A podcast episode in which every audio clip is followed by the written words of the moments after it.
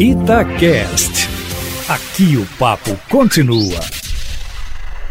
Pretexto dessa reunião realizada ontem em Brasília foi a busca de uma plataforma de governo para as próximas eleições presidenciais do ano que vem. Mas o encontro não passou das boas intenções, viu? Porque, de fato, os sete partidos, faltou o MDB, não tem proposta para criar uma terceira via capaz de quebrar a polarização já estabelecida entre o ex-presidente Lula e o presidente Jair Bolsonaro. Nem mesmo a expectativa da candidatura de Ciro Gomes, para quem Calil outro dia receitou um Lexotan por dia para acalmar os nervos. E olha que o prefeito de Belo Horizonte gosta de Ciro Gomes, de forma que a reunião de ontem, que bem poderia ser chamada de Sete Homens e um Destino, para lembrar o bang-bang de tempos idos, terminou com a certa unanimidade, ou seja, nenhum dos presentes está disposto a essa altura a caminhar com Lula ou Bolsonaro, pelo menos no primeiro turno, mas também não sabem para onde ir, embora haja uma certeza, Aline Eustáquio. Todos tentam alcançar o que consideram, abre aspas, a maioria silenciosa, fecha aspas, composta mais ou menos de um terço aí do eleitorado, abre aspas, para o presidente do PSDB, Bruno Araújo, de Pernambuco.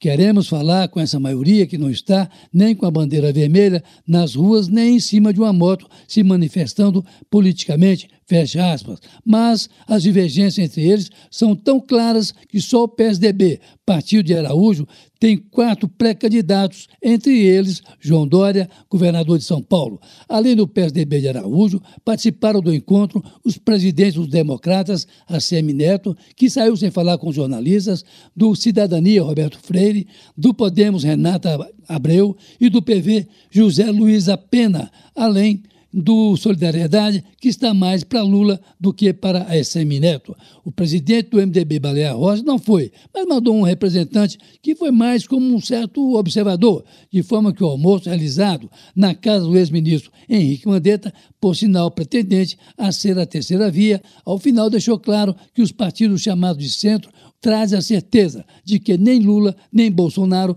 pacificarão o país, embora sejam os dois nomes que, segundo as pesquisas, lideram a corrida presidencial com vantagem para o ex-presidente, segundo o último levantamento do Datafolha, que alcança 41% dos votos no primeiro turno contra 23% do presidente Bolsonaro. Mas tudo isso aí, olha, são os primeiros movimentos de uma campanha que dificilmente deixará de ser polarizada, Eustáquio.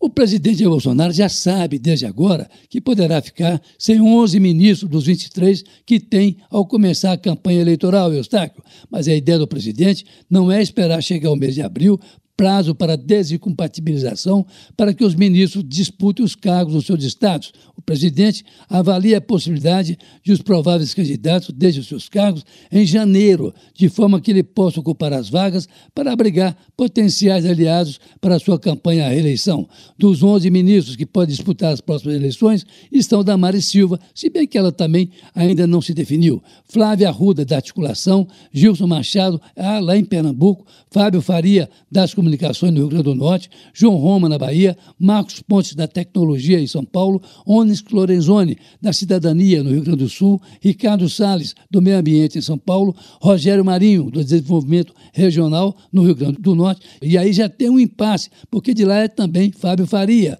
das Comunicações, Tarcísio Freitas, da Infraestrutura, em São Paulo, diz até que ele é o nome do presidente para o governo, e Tereza Cristina, da Agricultura, no Mato Grosso do Sul.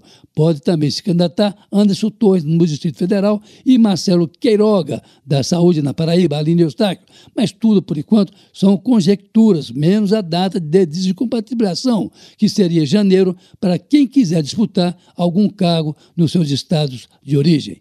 Carlos Lindenberg, para a Rádio Itatiaia.